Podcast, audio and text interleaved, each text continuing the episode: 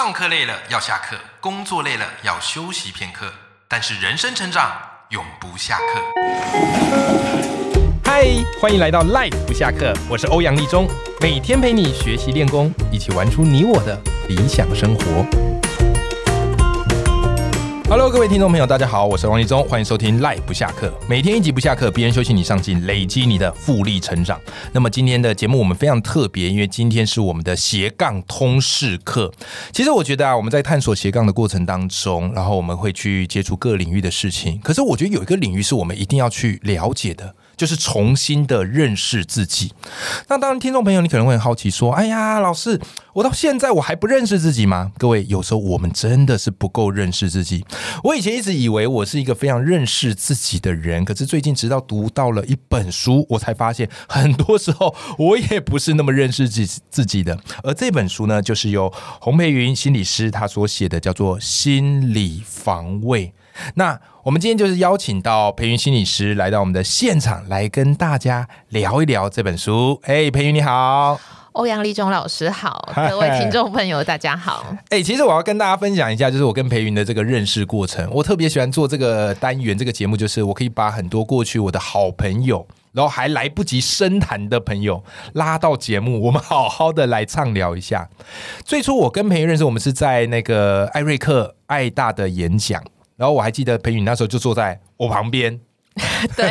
对，然后很妙，就是爱大他就是一个会凝聚很多有同质性的人，对，只是因为那时候我们就是听演讲嘛，听爱大演讲，听斯棒医生演讲，还有那个洪静教授演讲，那因为他中场也没有什么休息时间嘛，所以那时候我跟裴云就比较没有一些深入的交谈，可是后来我们回去之后，就是会 follow 彼此的状况，哎，我发现。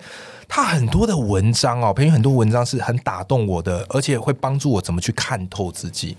对，所以今天朋友就特别想请你来，我们好好的来聊你的这本新书，叫做《心理防卫》。好，那当然讲到这边啊，其实很多听众朋友就会很好奇，说：“哎，到底什么叫做心理防卫？”所以培育，我想请你跟我们听众朋友分享一下，就是你认为什么是心理防卫呢？而且它会对我们的生活产生什么样的影响呢？好。其实心理防卫这一个机制，它其实已经呃，就是大家应该听说很久了。它最早是由一个呃心理学的大师哦，大家一定听过他的名字叫弗洛伊德，他提出来的。弗洛伊德，哎，我们大部分对他认识都是在什么梦的解析嘛？对对对，心理防卫也是他提的。对，精神分析学派。然后，其实心理防卫它其实是一个统称，哦，它不是一种机制，它是很多种机制、十几种机制的一个统称。嗯，那心理防卫人皆有之。各位不要否认哈，人皆有之哈。那心理防卫是在干嘛？它是用来去阻挡吼你不想要去面对的事情，还有让你觉得不愉快的情绪。对。那为什么要去阻挡呢？因为当你不想面对的事情，嗯，然后让你觉得不愉快的情绪出现的时候，你一定觉得不舒服。没错。所以你一定很想逃。比如说尴尬。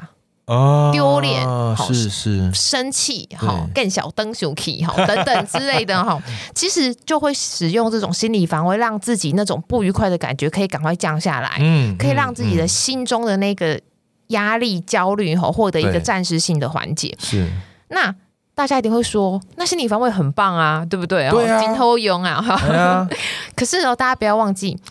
我们想要逃避、不想要面对的事情，对，还有让我们觉得不愉快的情绪，它往往也很可能代表什么很重要的事。哦，没错，没错。所以一旦我们短时间逃避，哦还好；可是如果我们长时间的逃避，嗯，其实就会变成我们一生很大的问题。比如说，嗯，哎，错过了很重要的一个解决问题的黄金期，是哦。比如说，哎。我们用了心理防卫，哈，就是呃，可能跟孩子相处的时候，哎，我们长时间拖着，对，那孩子就误以为说，哎，我们可能对他有一些成见或者是一些不好的想法，对。那各位听众朋友都很聪明，哈，一定可以想到，那久而久之，是不是会造成亲子之间的误会跟隔阂？哎，是哎，的确有可能。所以我常就是我前面说的嘛，所以如果我们能够提早去觉察，说，哎。我在使用心理防卫，或者是对方在使用心理防卫，嗯，然后等到那一个比较满的情绪降下来的时候，嗯，哎，我们是不是可以适度的去跨位这个防卫，然后去做一些处理，才不会让我们的一生留下一个非常深刻的遗憾？而且我很纳闷的是，就是我们人都一定会有一些心理防卫的状态出现，可是我们自己是不是比较不容易觉察得到？嗯，对，因为不容易觉察，是因为我们就正在否认，我没有防卫。对，的确是这样子。所以在这一本书，我觉得，哎，其实我自己在看的过程，我发现很多东西就是有被打脸的感觉。因为我发现我过去很多状况就是这样，比方有时候我可能压力比较大，我工作压力比较大，然后那时候你就会发现情绪特别容易生气，然后就特别容易对孩子或是老婆这个指指点点，说哎，那个家里很乱呐，哎，那个小朋友怎么整天都在。玩呐，哎，可是我在读你这个书的时候，我突然有一种当头棒喝的感觉，因为刚刚裴云聊到说，其实心理防卫有好几种机制。那么在裴云的这本新书叫《心理防卫》里面，它就是收录了至少十五种很常见的机制，其中有一种我自己最有感的，我觉得今天这集可能录起来很像自己的忏悔录。对，其中一个我最有感的就是裴云他聊到叫转移。这个我觉得可能很多的家庭或者很多职场上也会看到类似的状况，所以想请朋友来跟我们聊聊，到底心理防卫的转移是怎么一个回事，好吗？转移，如果用一个更白话的说法，大家一定都非常的耳熟能详，就叫迁怒。对，好对，对，在职场哈，可能受老板的气，会被老板盯哈，然后被同事哈就是取笑。对，那心中鸟气哈无处发泄，因为毕竟这口饭还是想要继续吃下去嘛。对，那鸟鸟气怎么办？哈，冤屈怎么办？带回家哦，带回家哈。比如说，如果今天我是呃太太哈，我带回家之后，我可能看老公就觉得很不顺眼呐。是是，干嘛袜子乱丢？哎，你刚回到家，你不能洗个手吗？嗯，这样很脏哎，你知不知道？嗯，好，等等就迁怒嘛。平常搞不好就是说，哎呦，他就只是累呀，还没去做啊，哈，还甚至还觉得嗯，我老公这样很可爱，结果。一旦迁怒，说看他哪里都不顺眼，没错没错没错。那老公莫名其妙被骂，想说，哎，老婆平常也没这么凶啊，怎么怎么了？也搞不清楚状况，他被骂也觉得很很不高兴嘛。那怎么办？怪小孩啊？哦，吃饱饭了还不赶快去写功课？是在那边拖拖拉拉要干嘛？对，哎，你都已经几岁了，还不会为自己人生负责？对，哎，这个表面上看起来合情合理，因为是针对他的事情，可是实际上就是从自己的情绪去做宣泄。对，因为其实呃，心理防卫里面这个转移真的是超级常见哈。那当然，就像刚才欧阳立中老师说的，搞不好在这个过程当中，我还觉得我是在教小孩啊，还合理化哈，合理化也是其中一个心理防卫机制哦。那小孩怎么办？小孩被爸爸骂，我也觉得我很冤枉啊。我我就平常都没事，怎么今天特别有事？对啊，平常还会说，哎，我们可以先来看个什么好看的剧啊，或是还让愿意让我看卡通，就莫名其妙又被就是。叼了一顿，那怎么办？如果你家刚好有狗跟猫，就完蛋了。为什么？就可能去踹一下狗或猫啊，就迁怒。小孩转移。对啊，对，那狗跟猫就没有办法，就弱肉强食。对对，你知道我觉得很好玩，就是我自己，因为我最近就是要访谈你嘛，所以我就把你的书很认真的看，然后我我就会稍微跟我老婆聊一下，我就跟我老婆聊说，哎，最近我要访问裴云啊，啊有一本书叫做《心理防卫》，我就稍微跟他解释了一下什么叫心理防卫，就是我们有些情绪，那我们用。一些不合宜的方式，想要去做转移，然后伤害到别人，也可能伤害到自己。就我老婆跟我说：“那你有时候会暴怒，那个算是什么一回事呢？” 然后瞬间我就有一种无地自容的感觉。所以我觉得这就是你这本书帮助我很大的。很多时候我们在做这个转移的时候，我们都觉得我合情合理。家里本来就应该要干净呐，啊，小孩就是应该认真呐。可是我们就忽略了，我们在要求的过程当中，可能是出自于我们一个情绪的宣泄。可是这个地方，我有一个延伸话想要请教裴云哦，就是今天很多听我们观众，哎，很多听我们节目的观众朋友可能是妈妈。我发现我收到很多的读者回馈，就说：“哎呀，魏老师，你这个节目好棒，我一边洗碗啊，一边做家事，可以一边听，对不对？”他们可能听到这一趴，我相信你此刻可能都在点头。对对对，我先生就是这样。对，可是。好，现在很多的妈妈或者很多的太太哦，都知道有这个心理防卫要转移这件事。那如果他们面对到先生有这样的一个状况，有没有什么样方式可以去面对？还是说直接拆穿说你现在就是在做心理防卫的转移哦？我有听裴云心理师那一集哦，你不要来给我转，那这样可能会更惨。有有没有一些有智慧的方式可以建议我们这些妈妈跟这个老婆们？哎，我觉得老师的这个问题真的是超级棒，就是很实用。就是说，哎，如果你真的被人家迁怒了怎么办？对啊，第一时间就是你有一个觉察，叫做说，哎，我突然觉，我真的觉得。哎，莫名其妙，我觉得我很不舒服，我很委屈。那这个重点是不要立即性的反射，就是比如说呛回去，或者是迁怒到别人嘛。对，这就是所有的心理师哦，各位，其实所有的心理书 基本上都蛮相近，就是告诉大家，我们一定要学会懂得去。觉察自己的情绪跟感受。原来，当我觉察到说，哎，我原本好好的，可是因为对方的一句话，对方的一句迁怒，哈，一句指责，让我不舒服的时候，我能不能成为那一个终止的地方？虽然不舒服，但也许我可以离开这个房间。暂时先去做别的事情，嗯，等到情绪比较缓了一点的时候，嗯，再去跟先生好沟通说，哎，你刚才讲这样的一个语气，我让我觉得不是很好受，嗯，对，就是说，我觉得很多人都。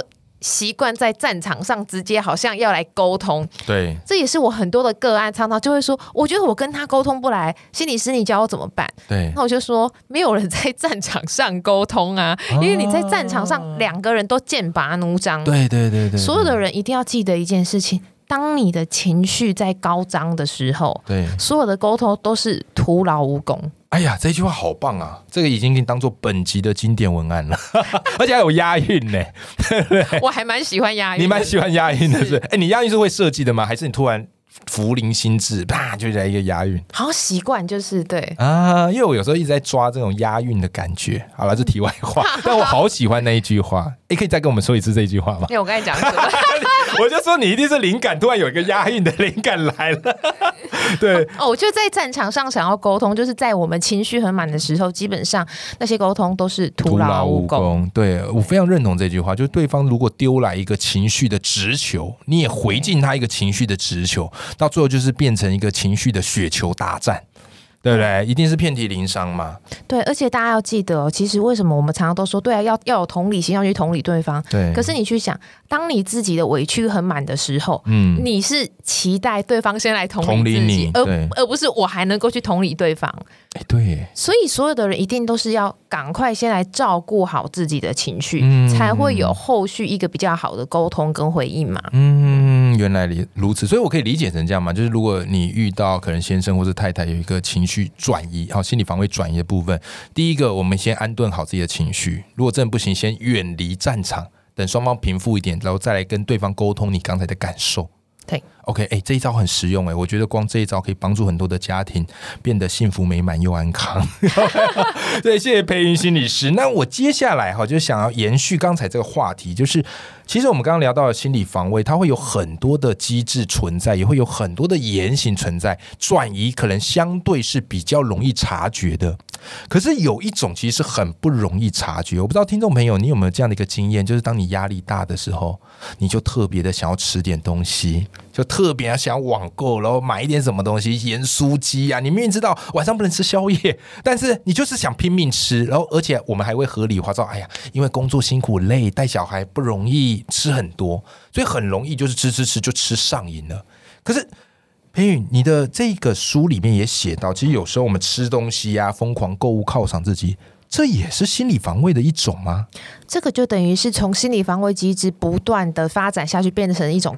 各种的成瘾行为哦，我绝对不是跟大家说绝对不能吃宵夜，不能呃吃咸酥鸡哦，不能够购物哦，我们没有那么夸张哦，没有要出家哈，苦行僧的，没有要这样子哦。可是各位，你去想，所有的购物成瘾跟食物成瘾之后，是不是就是？空虚，然后又有罪恶感，就但是我没有，我很饱足啊，肚子很饱足。哦，好，哎，如果你完全没有任何负面的感受，我说之后，我觉得那 OK，那个没问题。对，可是绝大多数人就是什么，一开始心情不好，嗯，比如说寂寞、空虚，觉得冷，对，所以。一旦这种感觉出来之后，就会觉得很想要去填补这种不愉快的感受。没错，比如说购物，觉得哎，我可以买个哎什么什么品牌又出新的包包、新的衣服哦，还是限量的，买一点东西，或者是说明明晚餐已经吃了，然后也吃的有饱，可是总觉得还想要再嗯。Uber Eat 再叫个什么咸酥鸡啊、珍珠奶茶，很多好吃的东西。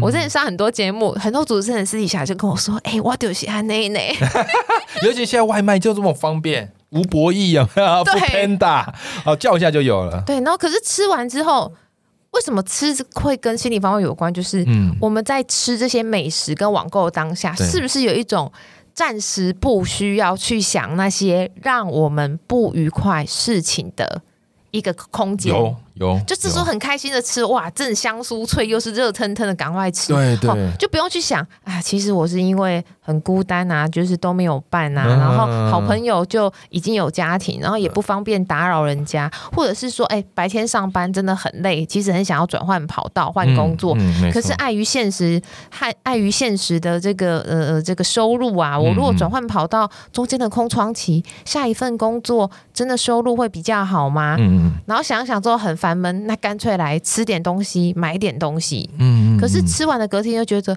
哦好后悔哦。然后赶快去疯狂跑个十五公里啊。对，或者是说啊，昨天又购物了啊。对，账下个月的账单怎么办？哇，我觉得这一集特别走心，你知道吗？因为我觉得现在听，搞不好听我们节目，很多朋友是在吃盐酥鸡，在那边吃，然后正在心理防卫当中，所以我也想要帮这些朋友，甚至有时候我自己也是这样。就是那平云，我们要怎么样去觉察自己是真的想吃东西，还是出自于心理防卫呢？我觉得其实所有的人都可以时时去觉察自己的情绪感受，还有那一个我对于生命、对于生活嗯品质的一个满意度哦。嗯，就比如说，如果真的是因为单身很久，然后觉得自己呃很孤单，希望有感情的伴，那我觉得这就是一个很值得去深入探索的议题嘛。对，而不是夜白天忙工作，不需要没没没时间多想，可是夜深人静的时候又觉得。可真的好想有个伴哦，可是不知道该怎么办。又或者是想要转换跑道哈，这些的想法哦，我觉得其实应该就是说，时时觉察自己的情绪，而不是累积到很多，然后到通常很多人失控都是夜深人静的时候失控嘛。那如果你真的觉得说我真的就很想犒赏自己，对的话，可是我常常都要说，犒赏自己跟发展出成瘾，那个还是一个。不同的程度，没错没错。如果你真的想吃咸酥鸡吼，我也没有要跟全天下的咸酥鸡老板为敌吼，你可以吃一点点，对，你觉得有一点点满足到了，这样子就好了，而不是说啊定个五百块有没有好，然后隔天就觉得哦我管不住自己的嘴，我好后悔哦，站上体重计怎么办？哦各位这时候就不要站了哈，因为你要知道那个盐分或什么，还有那个水分，其实也会多算哈，你只是越看越凉越伤心哈。我觉得其实这里面最大的问题也都不是变胖或是信用卡账单，对，而是那一个自我效能感跟自信会越来越低，嗯，会越来越觉得说，对啊，我就是一个连嘴巴都管不住的人，哎，我就是一个。想要做什么都做不到的人，我觉得是这种负面的自我形象，还有自我效能感的削弱跟减低，才会是影响一个人他的内在自信，对，还有他对于自己怎么看自己这个部分一个非常重要的一个深刻的影响。我觉得你讲到这个，真的是讲到一个非常重要的点，因为真的不是在乎说你在那边吃咸酥鸡，这我们管不着。而是当这个的时候，就很容易去会对自己自我否认，所以你当做课题没解决，然后就变成说我越来越逃避，因为我也没自信可以去做好这件事情了，对不对？嘿，好，今天非常感谢裴云跟我们分享的心理防卫。那我们今天聊了两个很重要的部分，就是都是在家庭上很常见的转移迁怒。或者是成瘾，好这样的一个行为，那相信各位听众朋友，今天我们听到这一集，回过头来检视我们自己，然后也想想看，如果我们身边遇到这样的一个状况，我们可怎么可以去应对？那当然，最后最重要的就是，如果你对于心理防卫这个议题很有兴趣，进一步了解的，一定要买买洪培瑜心理师的心理防卫这本书。今天非常谢谢培瑜，谢谢老师，谢谢大家，谢谢大家。那么我们下集见喽，拜拜，拜拜。